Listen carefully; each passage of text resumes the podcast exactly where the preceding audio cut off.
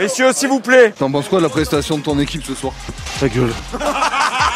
Il était casse-couille, il m'a fait chier dès, dès, le début du match. Petit coquin. Oh mais qu'est-ce qu'il fait lui? Il nous casse les couilles là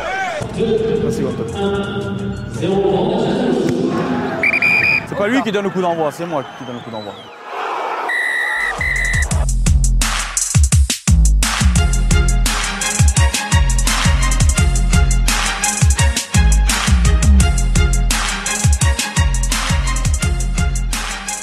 Salut à tous, bienvenue pour ce nouveau euh, épisode inédit de Post Rugby, le podcast dédié au, ballon ovale où on tape à chaque fois entre les perches spéciales Coupe du Monde. Nous sommes euh, ravis de vous retrouver pour parler euh, de la Coupe du Monde de rugby. Dans ce podcast, nous allons nous intéresser au 15 de France, notamment qui est de repos en ce moment même.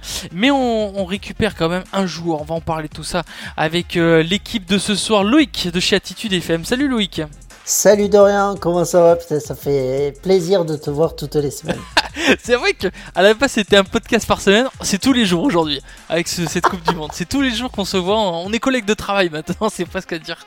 Non, et t'imagines, attends, et ma copine elle va s'inquiéter. Je parle plus à toi qu'à elle à force. euh, T'imagines, tu parles à, à- à des centaines voire des milliers de personnes chaque jour presque aujourd'hui, et pas à elle. ouais, c'est ça, c'est ça. Mais c'est tout à fait ça. Mais en tout cas, merci de nous suivre de plus en plus nombreux. Exactement, on est proche hein, des 600 abonnés sur Instagram et ça c'est incroyable. On, on a dit qu'on allait parler du 15 de France et on écoutera euh, Reda Wardy et Arthur Vincent qui étaient euh, au point presse du jour. On va parler également hors 15 de France, on va s'intéresser à la quatrième journée de, la Coupe du Monde où comme vous le savez le mercredi on choisit nos matchs, hein, c'est- on va essayer de vous vendre un peu des, rencontres parce que c'est vrai que c'est une quatrième journée pas très incroyable, hein, pas très glorieuse, on, peut le dire, on vous dira euh, les affiches dans quelques instants et on s'intéressera également au Pays de Galles, hein, qui est euh, la première sélection qualifiée euh, pour cette Coupe du Monde de rugby. Est-ce que voilà, le Pays de Galles, est-ce nous fait vibrer pour l'instant dans cette Coupe du Monde de rugby, ou au contraire, pour l'instant, ben, on voit un Pays de Galles plutôt en dessous par rapport à tout ce qui s'est passé. C'est le 11e épisode de Post Rugby et c'est parti. Et on va démarrer bien sûr à faire un, point euh, sur le, le 15 de France qui est de retour euh, à Provence ou plutôt à, Aix-en-Provence euh, dans leur hôtel.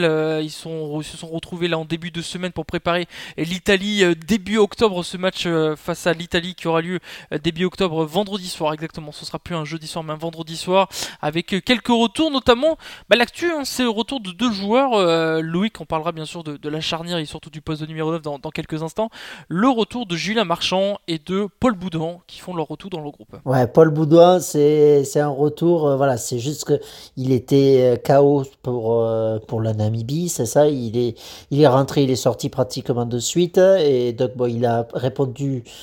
Euh, non, il n'a pas répondu favor- favorablement au test et tout ça. Moi, je pensais qu'il allait être euh, forfait pour la peine pour le prochain match. Et non, il a été euh, dispensé juste pour une semaine et donc il pourra reprendre face à l'Italie. Ça lui donnera un peu de temps de jeu. Ça, c'est la bonne nouvelle pour lui.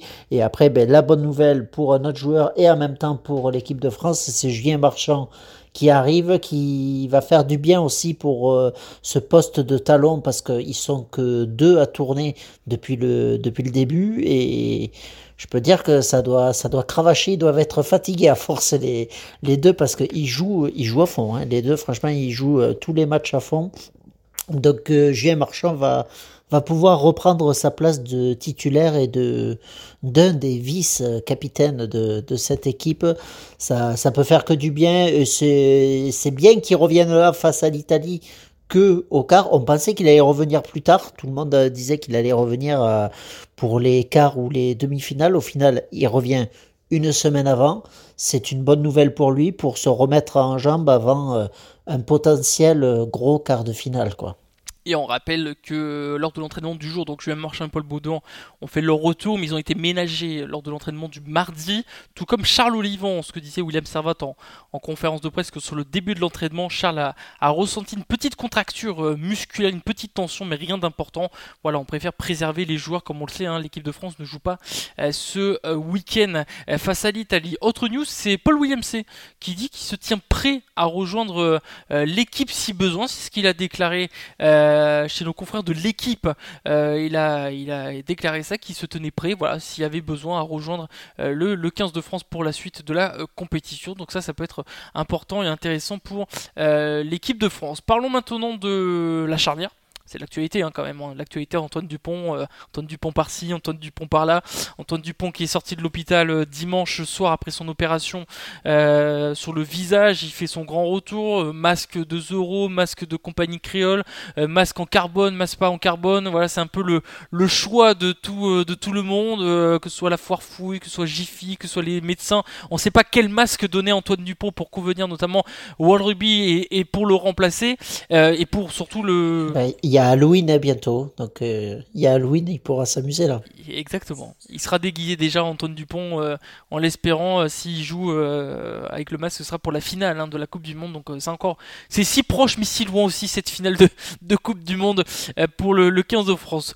Antoine Dupont quelques nouvelles bon ça a l'air d'aller, il devrait revenir avec euh, au sein des siens euh, à la fin de, la semaine. euh, Antoine Dupont, euh, 10 jours de non-entraînement hein, pour le capitaine de l'équipe de France. Voilà, on, a déjà parlé un petit peu dans le débrief face à la Namibie de qui pour remplacer Antoine Dupont. C'est pour ça qu'on va pas y rester trop longtemps. Est-ce que c'est le punch de Baptiste Couillou, le Lyonnais, qui sera titulaire, ou plutôt le gestionnaire et plutôt le très bon défenseur Maxime Lucu?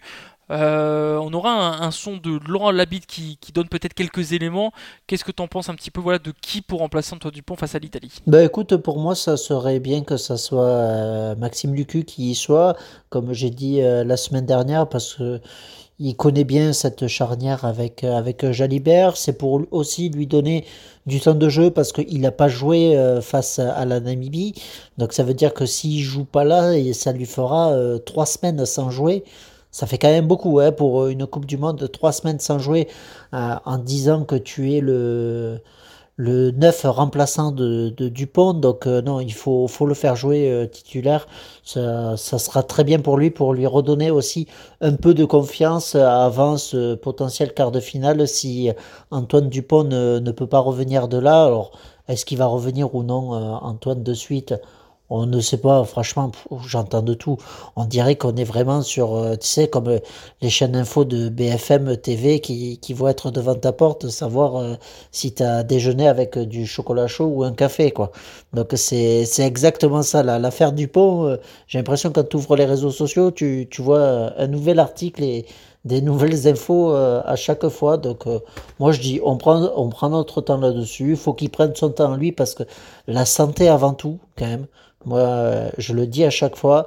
Et euh, après, euh, comme je disais, on est 33 joueurs. hein. On est 33 joueurs, il y a 3 numéros 9.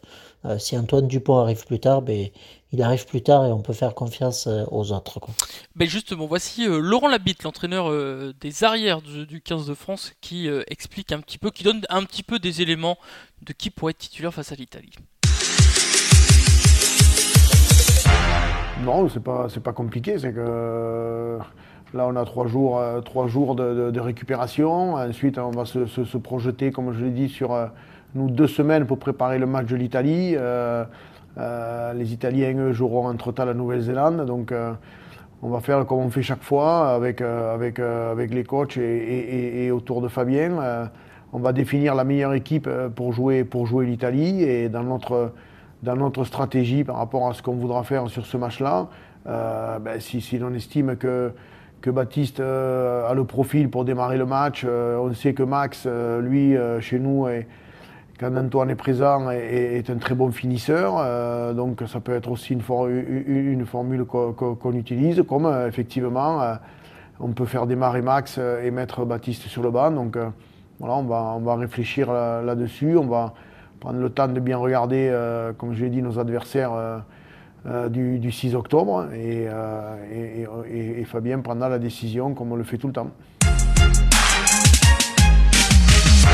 Laurent Labitte qui était euh, en conférence de presse, euh, voilà, qui parle un petit peu de, cette charnière euh, Lucu Jalibert, Couillou Jalibert, on ne sait pas encore. C'est vrai qu'il y a aussi ça, hein, la complémentarité qui est très importante. C'est vrai que ça fait des, années et des années qu'on n'avait pas vu une complémentarité entre deux, une charnière du même club. Il y avait le- la team Toulouse, là c'est la team UBB qui pourrait être mis en place face à face à face à l'Italie.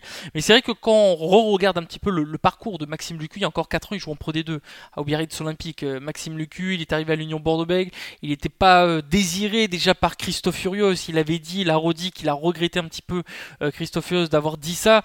Et il était numéro 3 euh, quand même derrière Yann Lesgourg et, Baptiste Serin. Mais Baptiste Serin était parti à Toulon. Après, il est arrivé derrière Maxime Lucu. Et finalement, ben, aujourd'hui, c'est le numéro 2 euh, du 15 de France. C'est vrai que c'est un parcours atypique, intéressant. Et surtout, on voit la, la hargne, le travail que met Maxime Lucu pour, euh, pour être là où il en est.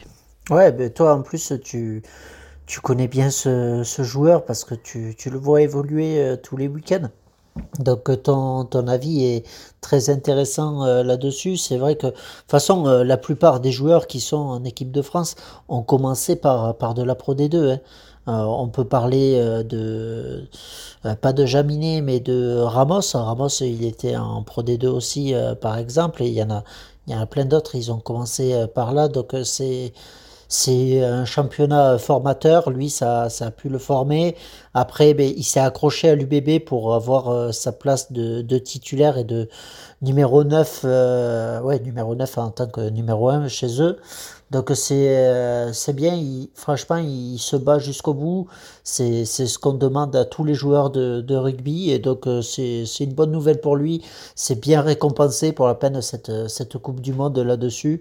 Maintenant, ben, il a encore allé 3-4 semaines à, à se donner à fond pour dire que il aura réussi son pari. Voilà pour euh, l'histoire un peu de, Maxime Lucu. Euh, Loïc, on va s'intéresser euh, au 15 de France toujours et ce match face à l'Italie. On débriefera bien sûr en détail la semaine prochaine parce qu'on aura notamment Mirko Bergamasco hein, qui nous parlera de, l'Italie, hein, ce grand joueur italien qui a disputé quand même trois Coupes du Monde. On le rappelle, hein, Mirko Bergamasco.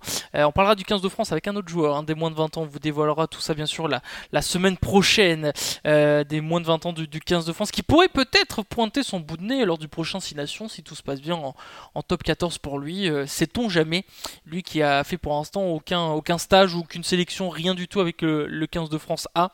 Euh, il avait d'autres choses à faire peut-être avec les, moins de 20 ans. Mais parlons de ce match rapidement en France-Italien. On, on le débriefera, en- enfin on le briefera plutôt en détail.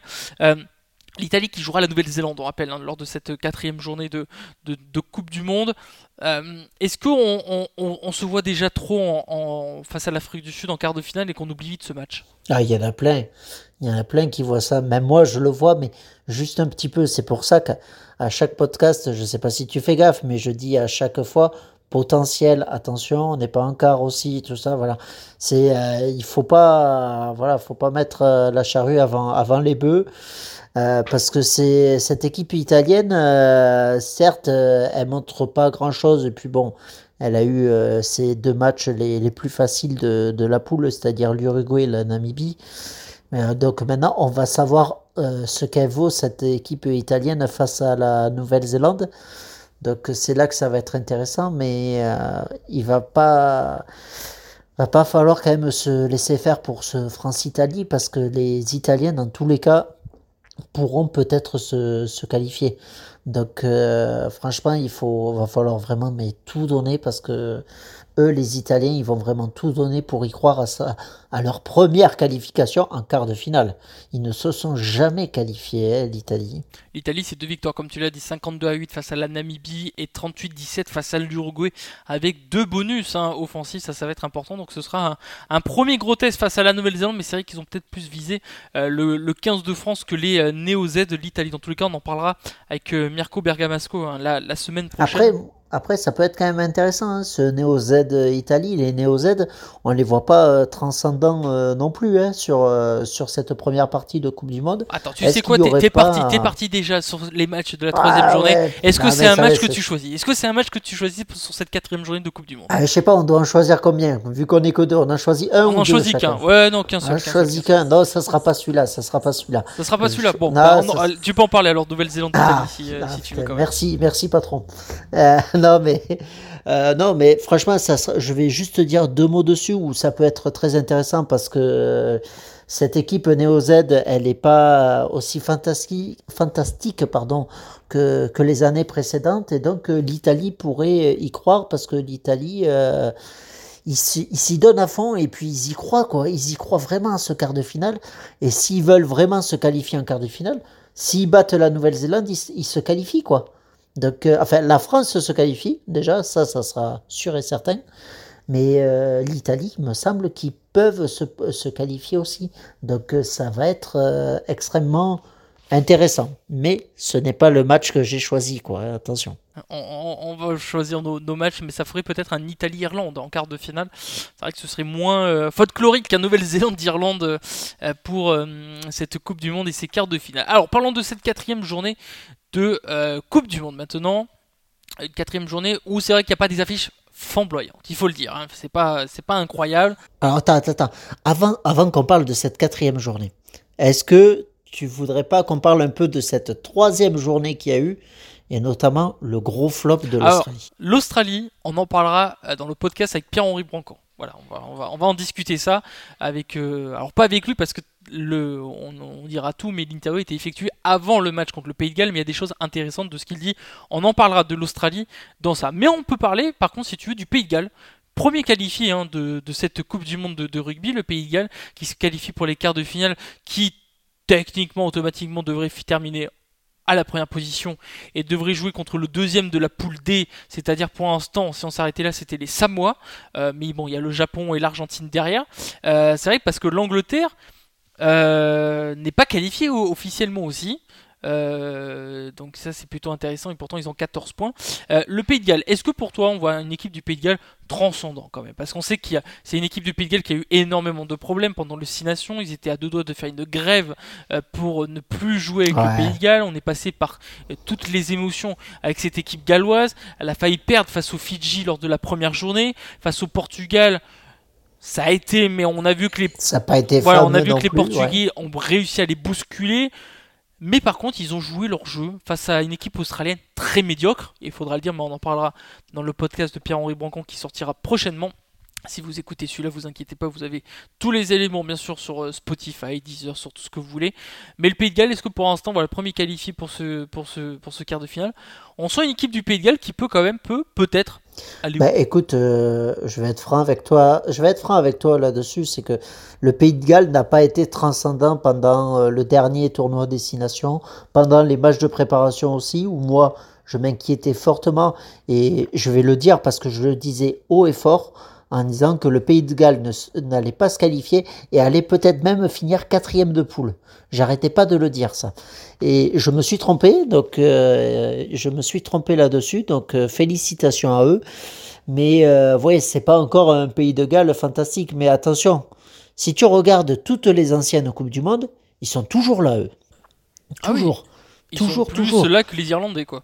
Ah oui, oui, regarde, euh, ils ont fini, euh, ils ont fini quatrième euh, il y a quatre ans. En 2015, je me rappelle plus ce qu'ils ont fait, mais en 2011 aussi, ils étaient en demi ou en quart de finale aussi. En quart de finale, on les, on les sort en quart, je crois, donc ou en demi. Donc euh, non, ils sont, ils sont toujours là les, les Gallois.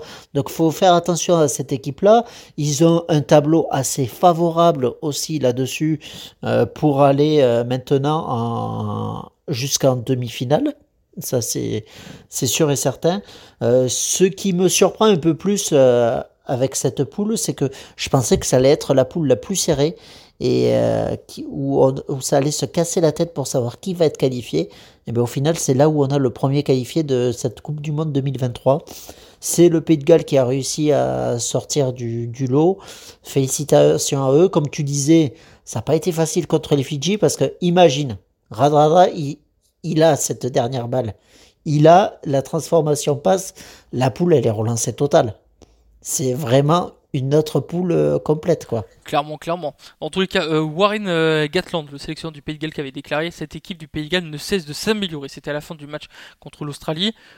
Personnellement, je ne vois pas non plus un Pays de Galles incroyable. Donc quand il dit qu'il ne cesse de s'améliorer, c'est-à-dire qu'il doit être au bas-fond du, du rugby euh, et qu'ils sont pour l'instant dans, le- dans le côté un peu euh, compliqué du rugby, mais c'est vrai qu'on voit pas non plus un Pays de transcendant comme on a pu le voir dans les autres années.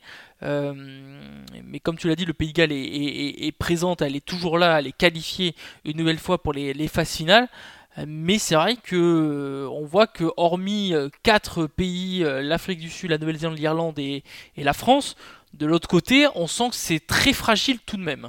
Ouais, mais attends, et franchement, ouais, euh, de, de ce côté-là du Pays de Galles, quand tu vois les équipes de ces deux poules, la poule C et la Pays de poule D, Galles, Fidji, Australie, euh, pour moi, euh, Angleterre, Gallois, Argentine, Japon. pour moi, les Gallois vont se qualifier jusqu'en demi. Ça, mais ça, ça va être surprenant quand même, hein, un demi-finale. Allez, imagine, l'Italie a fini seconde, et tape les Irlandais, ça te fait un pays de Galles, Italie en demi-finale, ça te fait pas rêver ça Et l'Italie qui pète le Pays de Galles qui va en finale, c'est beau ça. Oh, il bah, soulève le trophée. elle a- Allez, Italie, Fidji en finale, c'est bon. Là, on aura tout vu. Là, là, on pourra dire que c'est une Coupe du Monde historique quand même. Exactement. En tout cas, le, le Pays de Galles, donc, qui est le, le premier pays à se qualifier hein, pour ces euh, phases finales de, de Coupe du Monde. Euh, on passe à la quatrième journée. Loïc, quatrième journée de quatrième journée de, de, de Coupe du Monde. euh, et juste derrière, on va on va conclure. Dans tous les cas, on avait on avait presque fini. Comme on l'a dit, des matchs pas transcendants. Namibie, Uruguay, Japon, Samoa, Nouvelle-Zélande, Italie, Argentine, Chili, Fidji, Géorgie, Écosse, Roumanie, Australie, Portugal et Afrique du Sud, Tonga. Quel est le match qui te le fait plus euh, émoustiller, exciter Tu te dis, tiens, je vais me mettre devant ma télé ou aller au stade pour voir ce match euh, et profiter. Ah ouais, franchement, ouais, je vais me mettre devant la télé, devant, euh, devant un match. Ça va être, euh, je crois que c'est jeudi soir, le Japon-Samoa. Le Ouais, Japon-Samoa. jeudi 21h à Toulouse. Japon, Ouais. Samoa. Parce que ce Japon-Samoa, dis-toi qu'en fait, c'est pour les Japonais, c'est un 16e de finale pour eux. Pour les Samoa, c'est un huitième de finale. Euh, un huitième de finale aller. Euh, parce que c'est, ça peut être vraiment euh, quelque chose parce que les Argentins ne sont pas fameux pendant cette Coupe du Monde. Ils font peur même. Franchement, ça, ça m'inquiète fortement pour, pour cette équipe argentine. Donc, ils ont quelque chose à faire, quoi. Que ce soit les Japonais ou le Samoa, ils ont quelque chose à faire. Et surtout les Japonais, parce que si les Japonais gagnent, le week-end d'après, on va avoir à Nantes un Japon-Argentine. Celui-là, il va donner mais d'enfer. Ça va être fabuleux. En plus, ça sera le dimanche, je crois, le dimanche à 13h. Ça sera, euh, ça sera sur la dernière journée des poules. Donc, ça va être euh, fabuleux, ça. Donc, moi, il me, tarde de voir ce match-là, voir ce que vaut les Japonais. Parce que je les ai pas vraiment vus. Enfin, j'ai pas eu le temps de les voir face aux Anglais. Mais j'ai su que face aux Anglais, ils tenaient au début. Et après, bon, mais ils ont craqué. Mais est-ce qu'ils pourraient pas euh, se mobiliser à fond sur ces deux derniers matchs, sachant que là, ils étaient de repos? Donc, est-ce qu'ils pourraient pas se mobiliser à fond pour espérer avoir ce, quart de finale ce, qui serait bien pour eux, un quart de finale qui finirait seconde de poule, et ça ferait, putain, un pays de Galles-Japon, ça ferait. Euh, ça fait pas rêver non plus, hein, comme, comme les matchs de poule. Mais il euh, y a une forte possibilité que, que ça soit ça. Ça serait une surprise parce que on n'en parlait pas avant la Coupe du Monde du Japon. On disait qu'ils allaient finir troisième, voire quatrième, parce qu'on voyait les Samoa faire, euh, faire peut-être un coup pendant, cette Coupe du Monde. Mais au final, ils ont, la possibilité de, de se qualifier. Pour moi, ça peut être intéressant. Je sais pas ce que tu en penses de ce match-là. Je pense pas que ça soit celui-là qui, qui te fait rêver.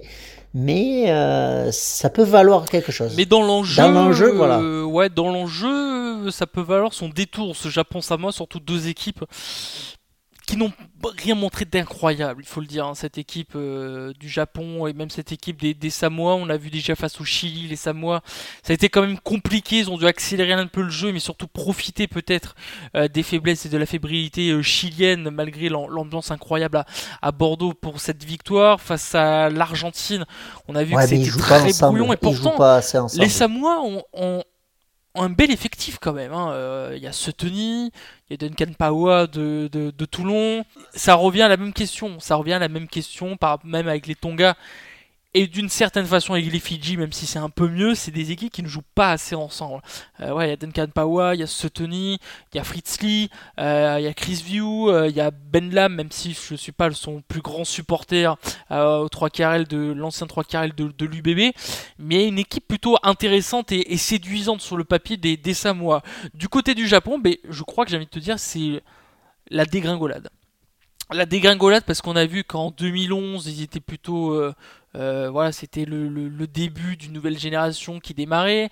En 2015, ils ont réussi à faire l'exploit de, de battre l'Afrique du Sud. Ils étaient encore sur une lancée. 2019, sur une grande lancée où ils arrivent à se qualifier en, en quart de finale en faisant un perfect euh, en 2019. Et là, c'est la dégringolade. Est-ce que c'est le fait de leur nouveau système euh, Mais est-ce que tu sais, est-ce que tu sais pourquoi il y a la dégringolade? Est-ce que c'est peut-être le système de on rapatrie tout le monde au Japon et tout le monde joue là-bas? Il y a ça aussi Ben non, il y a, y a pas que ça. Il y a ce fameux truc que moi je suis pas pour à 100%, c'est que euh, ils, euh, à- notamment en 2019, ils avaient des, des joueurs de d'autres pays. Tu sais, les fameuses euh, double nationalité entre guillemets en disant ouais, tu joues euh, trois ans dans mon championnat, si t'es pas sélectionné, tu peux jouer avec moi. Donc euh, il y a eu ce, ce cas-là il y a, y a quatre ans où il y avait énormément de joueurs comme ça. Donc c'est comme ça qu'ils ont pu se, qualifier. Là, cette année, il n'y en a pas. Ou il n'y en a pratiquement pas. Et donc tu reviens à un Japon comme avant. Mais ils ont, euh, ces Japonais ont quand même cette chance de se qualifier en quart de finale en étant comme ça. Alors tant mieux pour eux.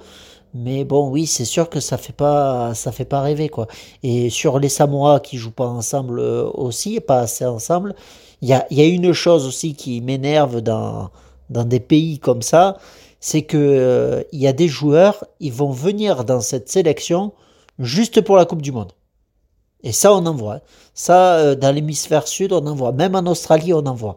En Australie, on en voit. À Tonga, euh, Tonga et Samoa aussi. Samoa avec Ouais, Benjamin, voilà, par voilà, exemple. pour les Samoa aussi, tu, tu le vois. Pour les Fidji, tu le vois moins, c'est parce que les gars, ils s'y donnent quand même pour, euh, pour leur pays.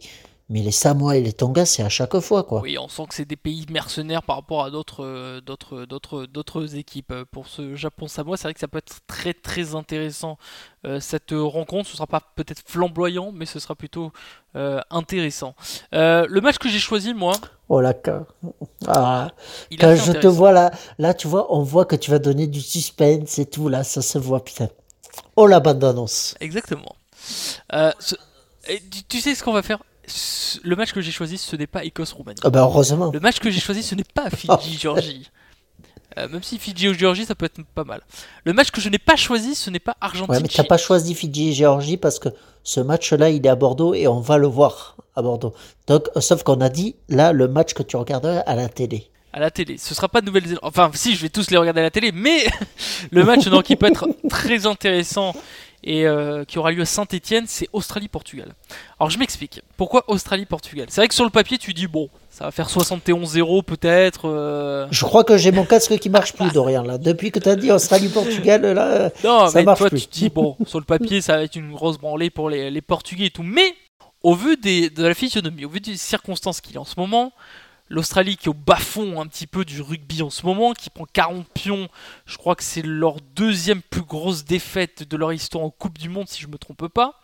Euh, ils n'arrivent pas à faire le moindre jeu. Le- leur numéro 10 est catastrophique. Will Skelton, je sais même pas s'il sera de retour euh, pour le Portugal après sa blessure, donc il manque quand même des cadres. Et on voit une équipe du Portugal qui était à deux doigts, mais un cheveu, un poteau, une, à une brisque devant qui aurait dû pousser la balle plus vers la droite pour que ça passe pour euh, offrir leur première victoire euh, historique, euh, historique de Coupe du Monde. Ils font match nul contre la Géorgie, donc ils marquent leur premier point par contre historique en Coupe du Monde, le, le Portugal. Il y a un jeu séduisant, Patrice Lagisquet en parlait, on a vu les commentaires de certains qui ont marqué qu'il y a un jeu séduisant, rafraîchissant. Tenir 80 minutes, peut-être pas, mais pourquoi pas créer un exploit en remportant ce match face à une équipe australienne Je pense qu'il y a peut-être une possibilité pour les Portugais de, faire ça. Est-ce qu'ils vont réussir à tenir 80 minutes? C'est ça qui me fait un petit peu peur quand même. Mais je miserai une petite pièce sur ce match parce qu'il peut avoir du suspense. Et je pense que l'Australie rentre, va pas rentrer sur le terrain comme elle rentre d'habitude. Je pense qu'elle va se poser encore plus de questions parce qu'on rappelle que l'Australie, c'est son dernier match. C'est son dernier match pour l'Australie. Ben, ça dépend, ça dépend des compos, en fait, de, de l'Australie et du Portugal aussi. Euh, je pense que avant qu'il y ait ces, ces résultats de l'Australie, je pense que le Portugal allait pas mettre à la base sa grosse, euh, sa grosse équipe parce que il pensait peut-être pas faire quelque chose sur, sur ce match-là et reposer les cadres pour, pour leur dernier match face aux Fidji. Maintenant, quand tu vois l'Australie comme elle est, euh, moi j'étais à Paris, ils ont gagné avec le bonus, mais comme je disais, c'était pas flamboyant déjà. Euh, là, ça l'a pas été euh, face aux Fidji, encore moins contre, les Gallois, mais ça dépend de, cette composition. Tu dis que le 10 est mauvais, mais bon, si tu mets Donaldson en 10, ça, ça passe encore. Mais euh, Donaldson, ils l'ont fait sortir euh, super tôt. J'ai pas compris pourquoi ils l'ont fait sortir euh, super tôt sur, ce match-là. Donc, non, il faut voir ça. Skelton, est-ce qu'il va revenir? Je suis même pas sûr qu'il ait envie de revenir. Mais en tant que capitaine, tu, tu dois être là jusqu'au bout. Donc, ça, peut, ça peut y jouer aussi. Moi, moi, franchement, avant de dire un gagnant sur ce match-là, j'attends de voir les compositions d'équipe. Je suis d'accord avec toi là-dessus où ça, il peut y avoir le fameux exploit de la Coupe du Monde avec le, le Portugal qui, qui gagne ce match. Bah, Et- Si tu veux, je vois plus un Portugal gagner ce match qu'un Roumanie gagner l'Écosse, qu'un Tonga gagner l'Afrique du Sud, qu'un Chili gagner l'Argentine, euh, qu'un qu'un Namibie gagner l'Uruguay ou qu'un Italie gagne la Nouvelle-Zélande.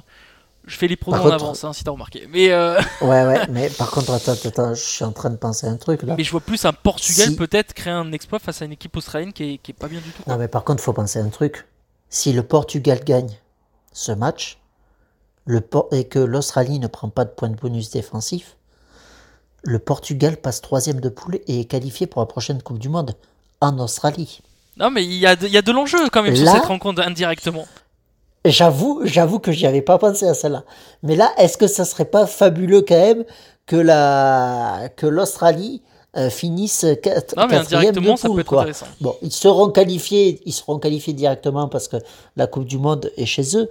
Mais c'est vrai que, ouais, putain, ouais, t'as raison en fait. Putain, tu, putain, t'arrives à me vendre euh, Australie. Exactement, mais c'est toi, tu as rajouté des arguments supplémentaires pour vendre cette rencontre entre l'Australie le, et Ouais. le Portugal. Euh, C'est ça la complémentarité exactement. Il y a des équipes qui ne jouent pas ensemble, nous on joue ensemble, et c'est ça qui fait que les équipes marchent. Voilà, c'est beau. Euh, avant de conclure, euh, on passe au pronostic.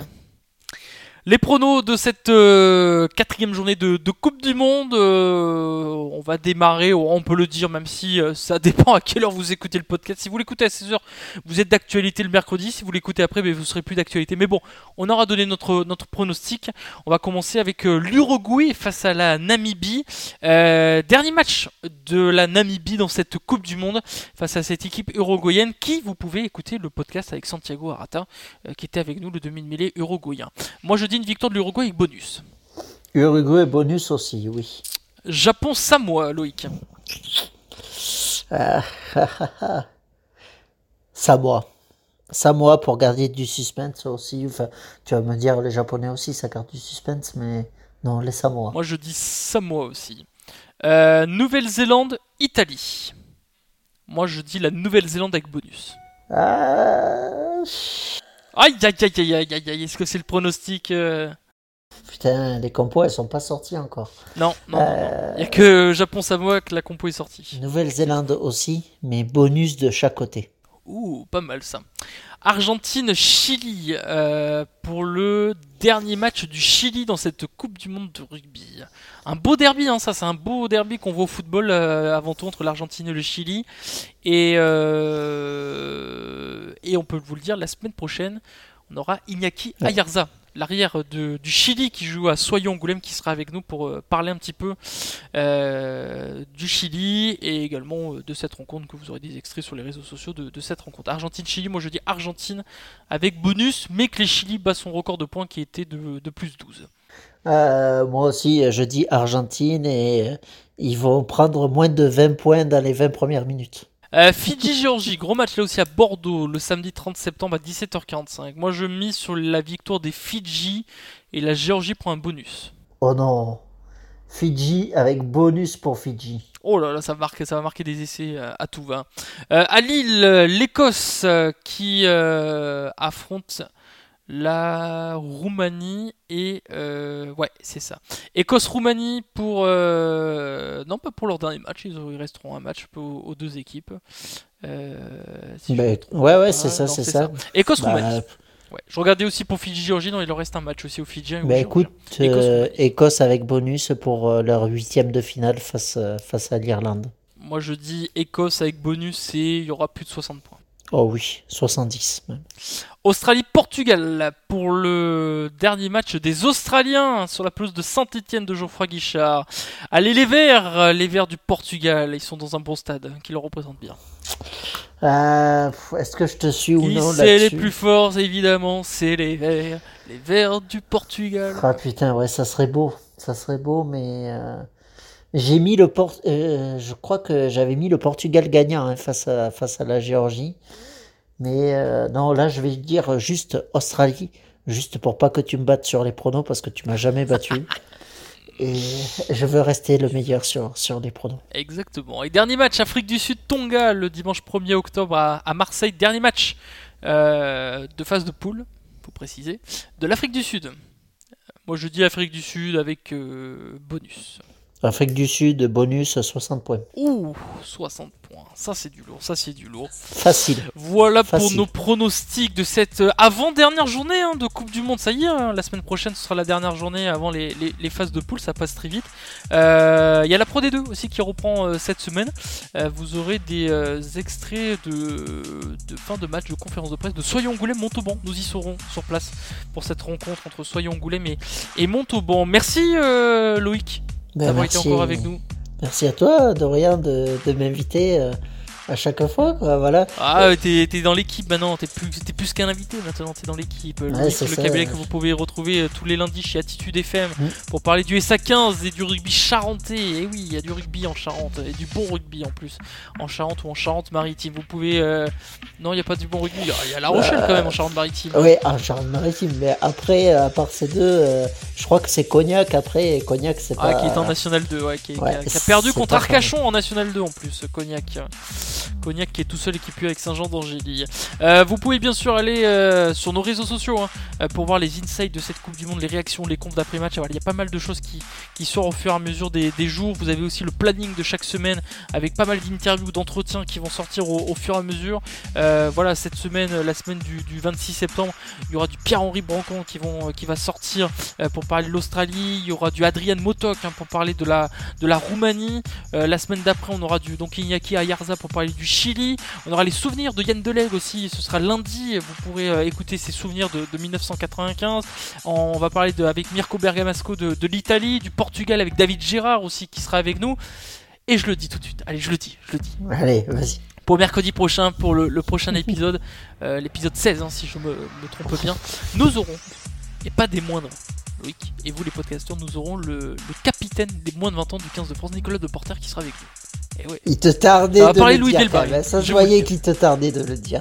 exactement. Nicolas Deporter qui sera avec nous euh, la semaine prochaine pour parler du 15 de France, des moins de 20 ans, de Louis Bielbarré, de l'UBB, de pas mal de choses. Nous serons en plus à Moga avec lui euh, dans son centre d'entraînement, donc ça va être vachement intéressant d'avoir un petit peu euh, son avis. Lui qui, bah, qui a fait aucun stage, qui a rien fait parce qu'on parle beaucoup de, de Louis Bielbarré, d'Emilien Gailleton, mais lui il a pas fait tout ça encore, mais il s'en rapproche. Il s'en rapproche, je peux dire. Non Loïc? Ça, ça va être compliqué quand même. T'as Moefana, Danti, Vincent, Gaëton aussi. Donc euh, t'as déjà euh, quatre, quatre grands bonhommes. Et Ficou. Et Ficou, donc euh, t'as il quand même la, du coupe, monde. il hein, sera à la déjà. Coupe du Monde en Australie. Ah oui, ça par contre, il y, a, y a des chances. Ça par contre possible. bon en tout cas je vous rappelle que vous pouvez euh, vous abonner, liker pour faire grandir ce, ce podcast si vous l'avez apprécié. Merci à tous et à la semaine prochaine et allez les bleus. Salut à tous.